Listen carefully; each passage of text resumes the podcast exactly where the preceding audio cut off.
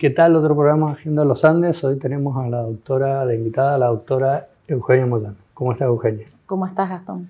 Bueno, vamos a comenzar hablando de eh, los problemas de violencia intrafamiliar, pero antes de llegar a la justicia recorren otro camino que a lo mejor están habiendo algunos cambios que no son muy conocidos y, bueno, la doctora Motano los tiene claros.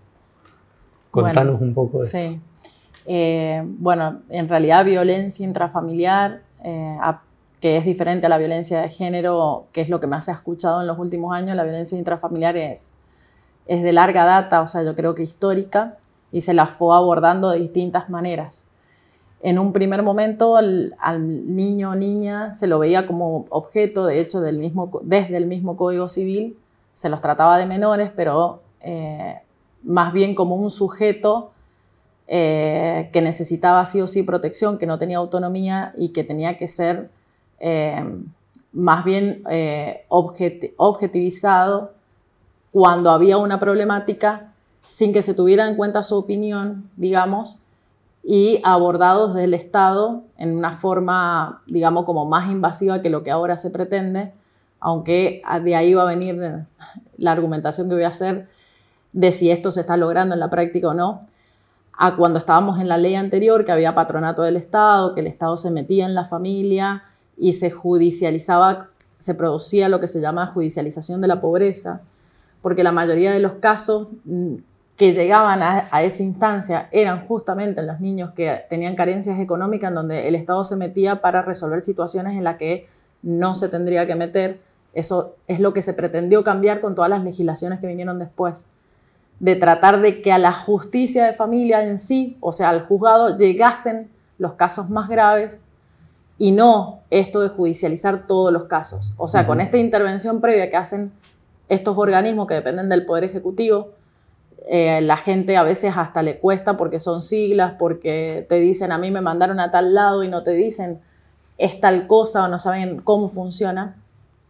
Cuando hay que hacer una denuncia, por ejemplo, cuando hay maltrato, cuando un papá denuncia a otro que hay alguna especie de o descuido o incomunicación o lo que fuese, y lo mandan a estos dispositivos que dependen del Poder Ejecutivo, que lo van a escuchar como ETI porque es una sigla, porque es equipo de, técnico interdisciplinario, son, son equipos formados por psicólogos, trabajadoras sociales, abogados, ubicados departamentalmente en Mendoza, que dependen del Poder Ejecutivo y de Desarrollo Social, y ellos son los que hacen el primer abordaje de esas familias en donde hay una problemática de violencia intrafamiliar que afecta directamente al menor. Eh, en este caso yo me estoy corriendo de situaciones, aunque a veces están inmersas también en la misma problemática de violencia de género específica contra la mamá de esos niños, o sea, estoy hablando de la situación que los afecta directamente. Con esta primera idea de correrlos de la justicia, se llega a, armar esta estructura que empieza desde el Poder Ejecutivo. Pero estos eh, dispositivos fueron, en mi opinión, adquiriendo como con el tiempo mucho poder. Si bien hay un control del Poder Ejecutivo, del Poder Judicial en sí, digamos, que se llama control de legalidad, este control llega en la última instancia, cuando ya un niño se lo sacó al papá y a la mamá porque no podían cumplir su rol por distintos motivos, una mamá o un papá adictos o detenidos o por lo que fuese, se les saca su ejercicio de la responsabilidad parental, o sea, la parte del ejercicio, no de la titularidad, y la ejercen otras personas, los abuelos, tíos, etc.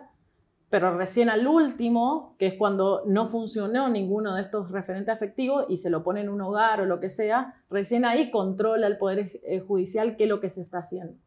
En la previa, las decisiones las toman estos organismos. Entonces, para mí con el tiempo, nosotras, yo eh, digo nosotras a veces porque en la justicia de familia litigamos en su mayoría profesionales que somos mujeres, en un 80% por lo menos. Yo hace casi 20 años que litigo en el fuero de familia específicamente y eh, lo que nos pasa es que hay distintos principios por los que estos organismos actúan no bajo lo que entendemos o lo que escuchamos en la parte penal de secreto de sumario, pero digamos como que se forma un legajo que es bastante hermético, a nosotros los abogados de afuera nos cuesta llegar ahí. Presentamos como escritos para que nos dejen intervenir como el abogado de la mamá o del papá, pero cuesta la intercomunicación entre el abogado de afuera independiente y este organismo. Eso cuesta un montón. No hay protocolos de actuación, eso como crítica, digamos, entonces a nosotros nos cuesta llegar, esto lo hemos tratado hasta en el colegio de abogados, llamándolos a ellos para hacer charlas o jornadas, qué sé yo, entre las dos partes para ver cómo solucionar. Pero hay bastante como, como que es inaccesible cierta parte del proceso, que cuando nosotros ya podemos acceder se tomaron decisiones que le cambiaron el centro de vida al niño, o sea, que pasó de vivir con el papá o la mamá, pero ahora está con una abuela, esa abuela tramitando la guarda porque necesariamente se la piden para que esté a cargo, eh, problemas con las visitas en cualquiera de los dos progenitores, padre o madre. Entonces a nosotros nos cuesta intervenir. Por eso estos principios de quizás de reserva, algunos principios que rigen la justicia de familia, exacerbados a porque hay una situación de violencia, los profesionales nos cuesta intervenir. Entonces esto no debería suceder porque en realidad, por más reserva que haya, hasta en el fuero penal, el profesional que se presenta legítimamente como representante de una de las partes, o sea, de uno de los padres, tendría que tener acceso del principio a la causa y cuesta mucho, cuesta hasta en los tiempos de ellos, o sea, visto desde el lado de ellos, que tendrían que atender a todos los profesionales en estas reuniones que hacen, que tiene que estar todo el equipo, o sea, todo ese equipo de la trabajadora social, la abogada, la psicóloga, de esos niños tienen que estar presentes cuando uno pide una reunión. Entonces, es toda una manera de trabajar que para mí se dificulta porque no hay un protocolo de actuación y demás cosas que se podrían solucionar, que para solucionarlas necesariamente deberíamos intervenir en la elaboración todos los efectores, o sea, ellos, los abogados independientes a través del colegio de abogados, la corte, eh, la justicia misma, porque como digo, si bien esto era para no judicializar y que se actuara el niño sin estigmatizaciones previas, eh, previo a llegar a la justicia y tratar de que no llegara. De hecho, van a llegar porque cuando se han tomado una medida extrema ya igual interviene la justicia y la justicia a veces está actuando paralelamente en una, un expediente de alimento o visita de esos mismos niños que tienen medidas en el ETI. Entonces es bastante como complejo y eh, últimamente, quizás post pandemia y demás, que se empezó a digitalizar la justicia y la gente perdió esa accesibilidad que era ir a hablar al juzgado antes directo sobre su qué, qué, mm, qué, pasa que no, no, se mueve en mi caso, alguna referencia a alguien que la podía atender, un auxiliar, una secretaria, que eso se fue perdiendo porque es todo digital y nosotros mm, se manejan directamente con el abogado si es que el abogado es accesible a la gente eh, y nosotros todo digital. Em, esa falta de conexión cada vez como que se va agravando más post pandemia, es como que la gente está más perdida, más que no sabe a dónde ir. Eh, y este, estos organismos como dije, como medio como desconectado a los que nosotros, a los abogados, nos cuesta acceder y la gente ni siquiera sabe cómo funcionan, de quién dependen, cree que ya están adentro del ámbito de la justicia cuando están en el ETI, tomándose una medida de protección, porque eso toma medidas de protección de la ley 26061, que es la ley que, se, que habla de estas medidas que se toman previas para que los papás enmienden lo que tengan que enmendar con, no sé, con tratamiento, con lo que fuese, y no llegar a algo extremo, se llama medida de protección y cuando ya no funcionó ningún referente afectivo, se llama medidas de excepción, que es cuando los chicos los internan, ahí empieza a funcionar otro, otro dispositivo que es cuidados alternativos, que se mueve más o menos de la misma manera que los ETI porque tienen equipos y a tus niños lo está tratando tal equipo, entonces vos siempre para comunicarte tenés que ir a ese equipo a través del abogado porque a la gente común tampoco la atienden allá, si a nosotros nos cuesta llegar, tenemos que suponer que a la gente común cuando se sienta ahí puede pasarse capaz toda la mañana para que la atiendan y no.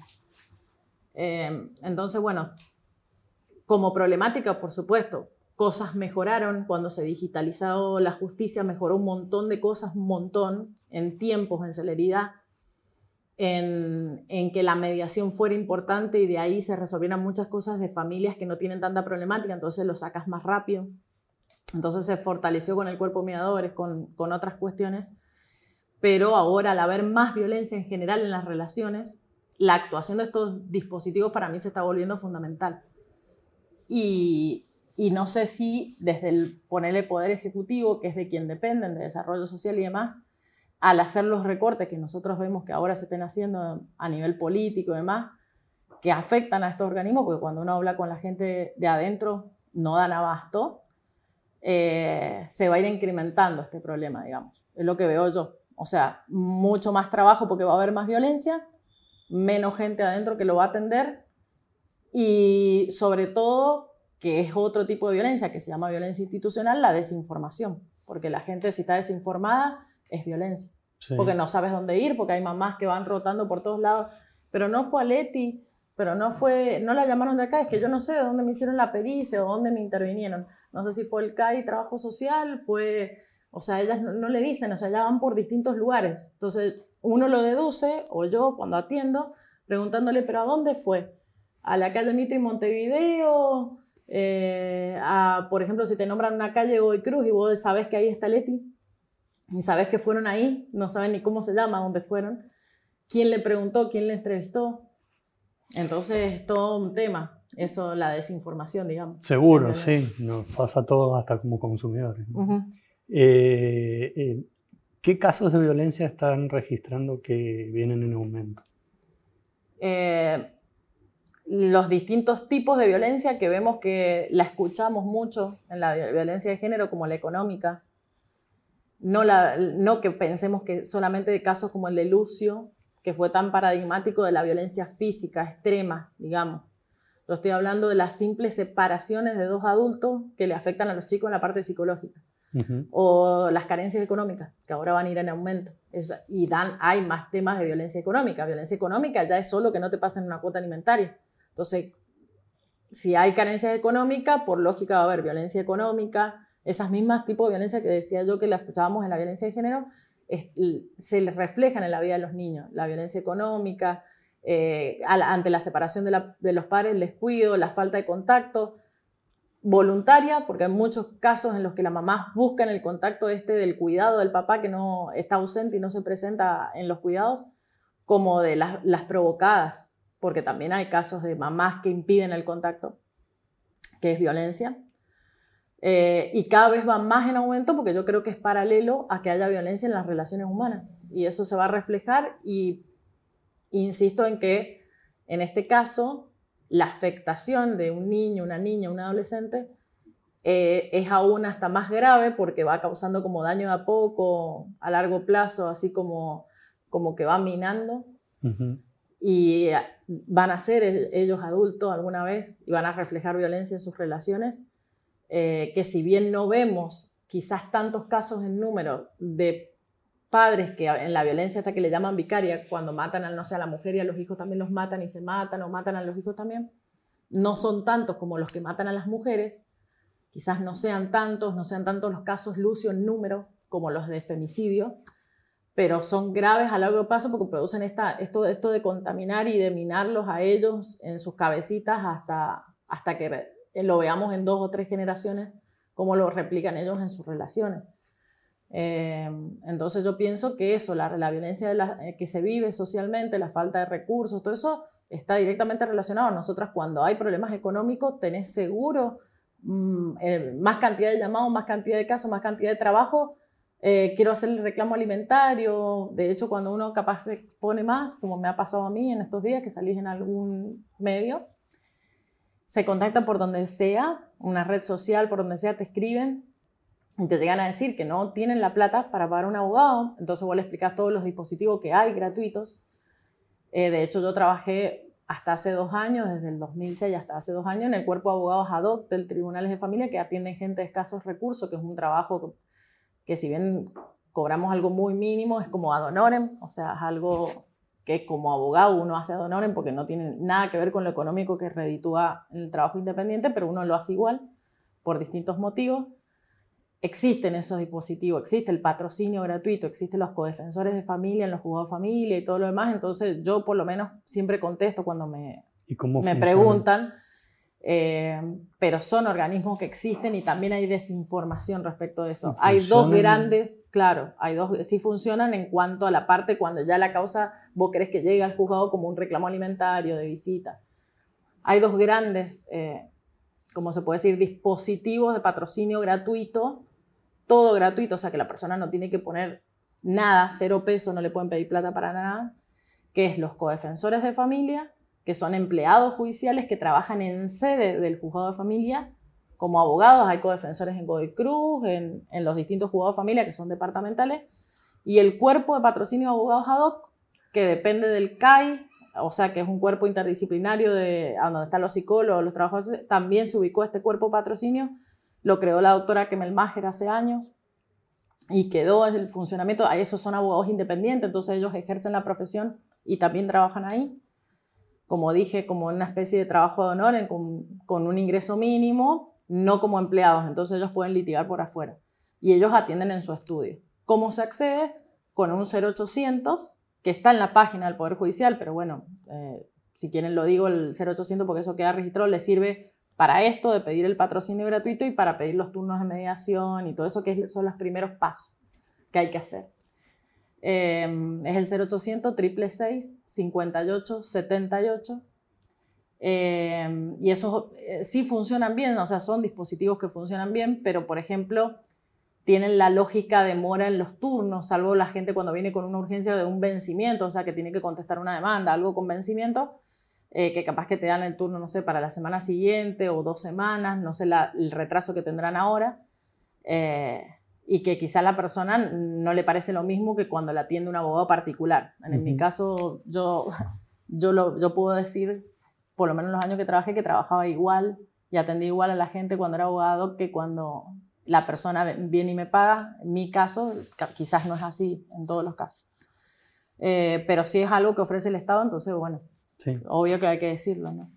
Te escuché ahí eh, también explicar eh, algo que yo la verdad no lo conocía y con los que he charlado tampoco tenían mucha idea de cuando el hombre no demanda, no, no, paga los alimentos, pues se puede accionar contra los padres de él. Claro. Entonces ahí es una buena estrategia para que él sí Sí, hay varias estrategias que yo la otra vez eh, mencionaba porque a veces había tenido alguna, algunas increpancias de varones en las redes sociales, de, viste, que como si hubiese sido quizás el relato mío de, yo no noté que fuese muy feminista, pero bueno, que yo di pautas que los varones eh, a veces no utilizan y me parece que son esos varones que quieren estar presentes en su relación paterno-filial, el reclamar por más días de cuidado, en más cuidado, es, un, es algo que aparte de afectar positivamente a un hijo, porque va a tener más días de visita con su padre, más contacto afectivo, que hagan que parezca una continuidad esa separación, no que les,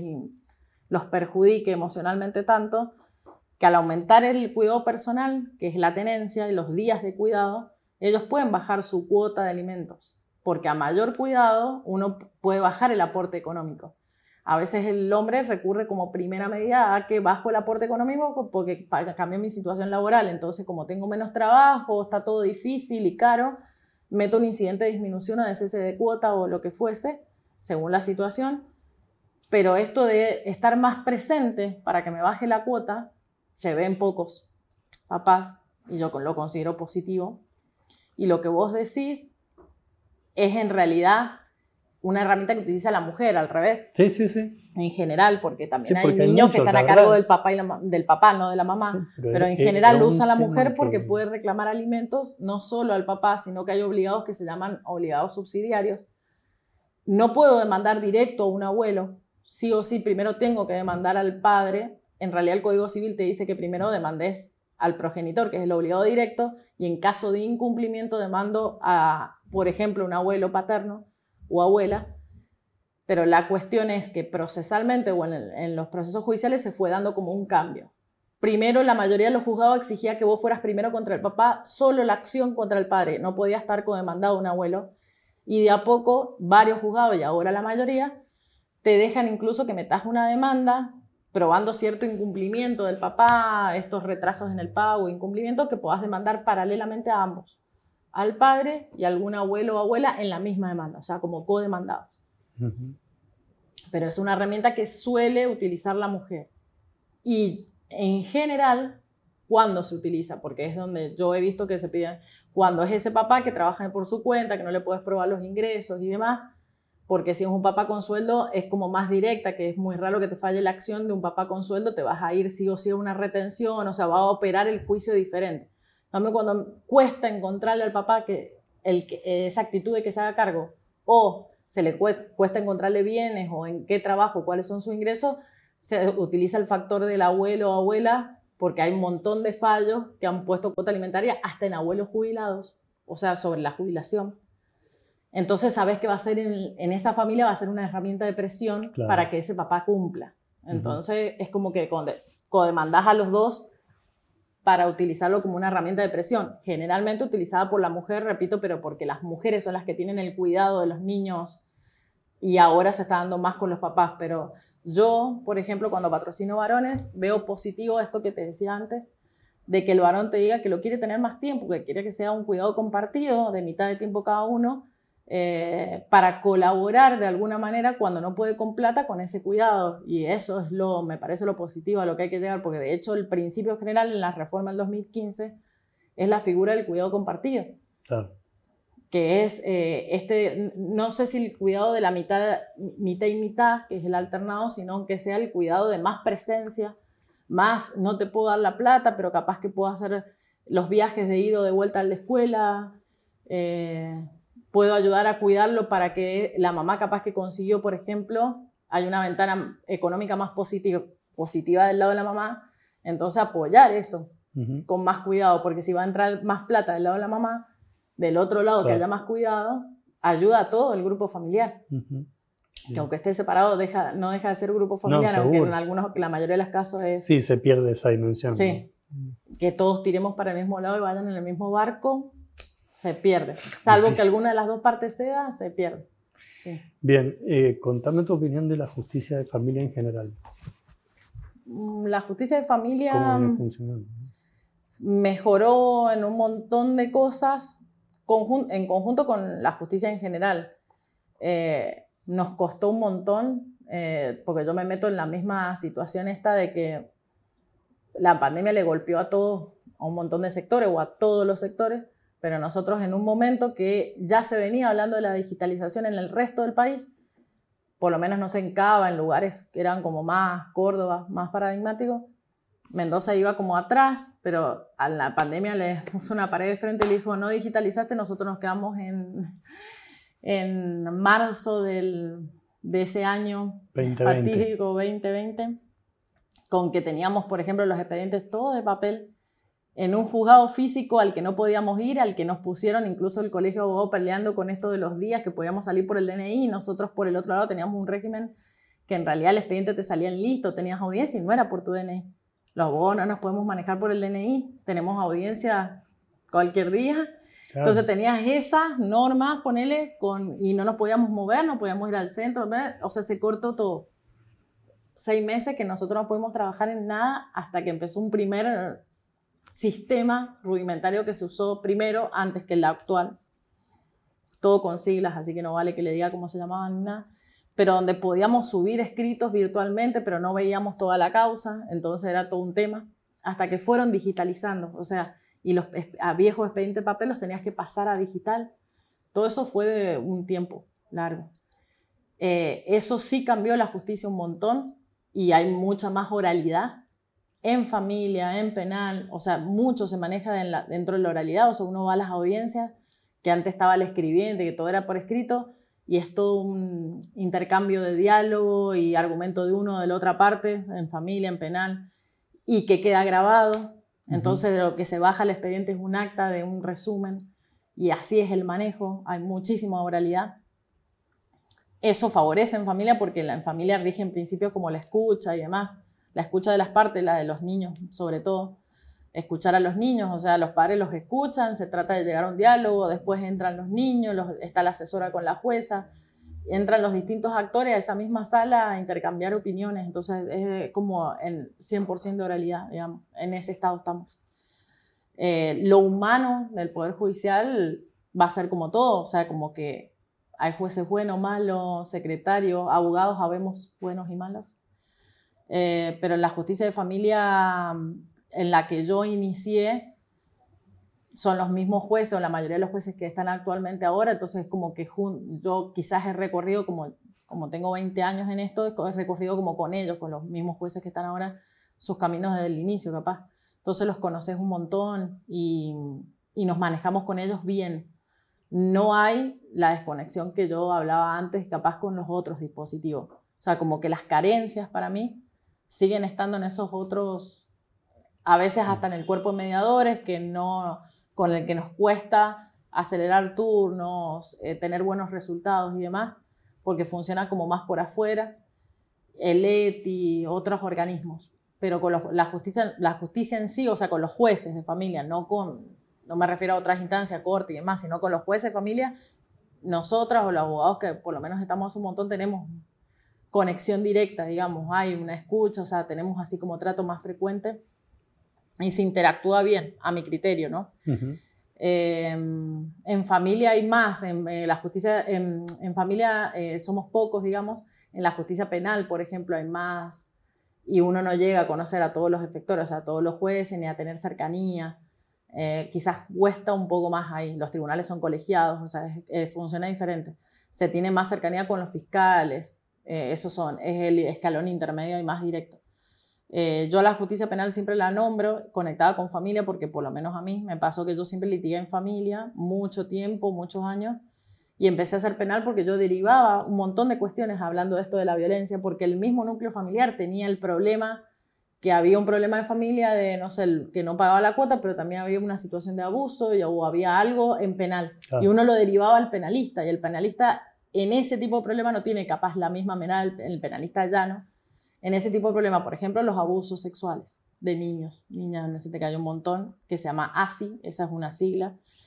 Eh, entonces yo empecé como a especializarme y a hacer penal por esto de que todos los casos de género, todo lo de los abusos sexuales, esto yo lo derivaba, lo tenía que derivar, no lo podía tratar yo al no dedicarme a eso.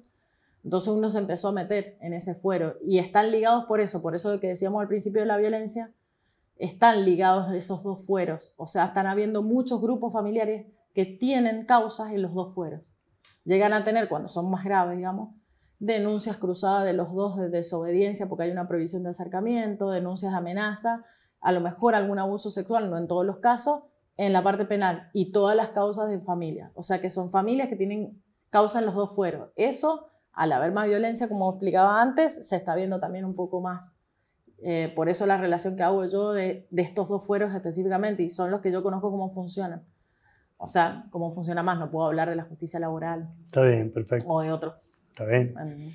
Eh, ¿Cuál ha sido el caso que más te ha impactado eh, en esto familiar penal? ¿Míos o que yo haya escuchado? ¿Qué quieres? Em, me impacta en general, por ejemplo, llegar a un punto, o sea, hasta lo digo a nivel así personal, que, que uno ha vivido las, y estoy viviendo las situaciones de separación, cómo puedes llegar a estar eh, tan desconectado que no haya, pero nada de diálogo con alguien que tuviste hijos, que tenías una familia y que lleguen a puntos que yo he visto que llegan. Es como que vos decís, con esta persona, la, este, o sea, quien me está hablando con esta persona tuvo tres hijos, dos hijos, y haya una desconexión total. Eh, yo creo que lo vemos en la calle, o sea, como en lo cotidiano, cómo está la gente, pero es, es completamente exacerbado en, en, la parte de los conflictos que nos llegan a nosotras. Y nosotras, que antes era como más un operador técnico, o sea, que resolvías un caso, le haces la demanda, contestás, no sé, meto escrito, voy a la audiencia, como un trabajo más técnico, cada vez más, y te hasta te lo reclama la familia, cada vez más, eh, mucho con el teléfono, pero muchísimo, que te demanda muchísima contención, que vos a veces no tenés esa herramienta. o sea, nosotras profesionalmente nadie nos prepara en la facultad, cero, cero tenemos psicología, nada de eso. A mí me parece que te lo da la experiencia, así como manejarlo, ¿no? Pero te demanda muchísimo eh, y, también la misma persona evoluciona a lo largo de la relación, digamos, abogado-cliente. yo no los trato como cliente, pero con, la, con esta mujer, con este hombre, ¿cómo, ¿cómo es tu trato cuando inicias la relación? Como es totalmente dependiente de uno, la persona, o sea, se aferra un montón cuando tiene esa conflictividad, así que no hay diálogo, que no hay manera, se aferra un montón a uno y tenés que ir como despegándotelo, dándole esa madurez para que tome decisiones, para que, o sea, del lado de la justicia, o les llega el problema resuelto, o el otro día una, una jueza en una audiencia les decía yo que qué más queremos en la justicia que la gente pueda llegar a cierto diálogo de que esto que quedó en un convenio de lunes, martes y jueves de 4 a 6, lo puedan manejar, cambiar, decir, no, no pude este jueves, voy el sábado. Eso cuando está muy cerrado, nos lo preguntan a nosotros, aunque no se pueda creer. O sea, al abogado, pero no voy a poder, te lo podemos cambiar. O sea, cosas así sencillas como decir, no, en serio me está preguntando y con alguien que llegó a tener, repito, hijos, todo, una convivencia, ponerle 20 años, 15 años. O sea, cómo la persona humana ha involucionado, o sea, total, hay una involución total, y, y vos tenés que hacer que de esa dependencia que esté tan aferrado a vos, vos llegás, los primeros tiempos es así, es, es todo llamado, mensaje, todo el tiempo, todo el tiempo, así es con el cliente, hasta llegar a una relación en la que lo sepa manejar solo, en que vos le preguntes cómo están las cosas, o sea, vos le mandas un mensaje de cómo están las cosas, te deja de llamar. Entonces, eso a mí me da señal como profesional que lo está pudiendo manejar. Pero en los primeros momentos es tremendo. Cada vez más, por ejemplo. Que yo no sé si lo hubiera podido resolver como resuelvo ahora algunas cosas cuando recién me recibí. Porque no hubiera tenido las herramientas. O sea, como que ahora lo puedo eh, resolver así como más inmediato y el mismo cliente o clienta, como eso lo da la experiencia, digamos, te dice, ay, no lo puedo creer que haya podido, no sé, lograr que mi hijo o hija venga esta noche a dormir conmigo hasta mañana si yo hace, eh, no sé, dos meses, tres meses que ya no me lo deja ver, no tenía manera o ha habido otro abogado. ¿Me entendés? O sea, esa la, la, experiencia te da de esa manera, como, bueno, hablas con uno, con el otro, si es que no tiene abogado o abogada, ¿no? Porque ahí hay uno. Pero si no puedes hablar con uno y con el otro, pero es gente así que no tiene la posibilidad de conectar con un mensaje. Eso, o sea, que es lo que, con lo que liamos nosotros, del otro lado, por supuesto, ellos ya lo ven o, o ya solucionado, o ellos lo perciben capaz el juez, el secretario, cuando ve que es una familia que tiene 10 causas, 15 causas, ahí te das cuenta el tipo de familia, ¿no? Hay cero posibilidad de diálogo, una desvinculación total, eh, que es irremediable. De adentro también lo ven. Pero nosotros tenemos ese trato todo el tiempo que yo veo como que cada vez va en un... Antes uno tenía 10 casos y eran dos así, muy conflictivos, y ahora son todos. Ahora son dos así. Claro, que, que, puedas arreglar con un convenio, ni siquiera, porque uno intenta primero hacer convenio del divorcio, los bienes, el tema de los niños, y le tratas de arreglar todo, pero esos son como muy poquitos los que podemos llegar a resolver así, el, menor porcentaje. La mayoría con mucha conflictividad, que lo dije más o menos al principio, mucha violencia, seguro hay una previsión de acercamiento, o cuando te llega o hay que hacerla después, seguro hay una intervención del ETI como si fuera algo normal. Eh, nosotros antes, la intervención de este organismo, que es cuando había maltrato o descuido, era algo excepcional y cada vez es más común, o sea, es que interviene en todos los casos los tenés a los chicos que no querían ser eh, eh, el paradigma de que no querían ser judicializados, pero están todos intervenidos por el ETI. Claro. O la mayoría.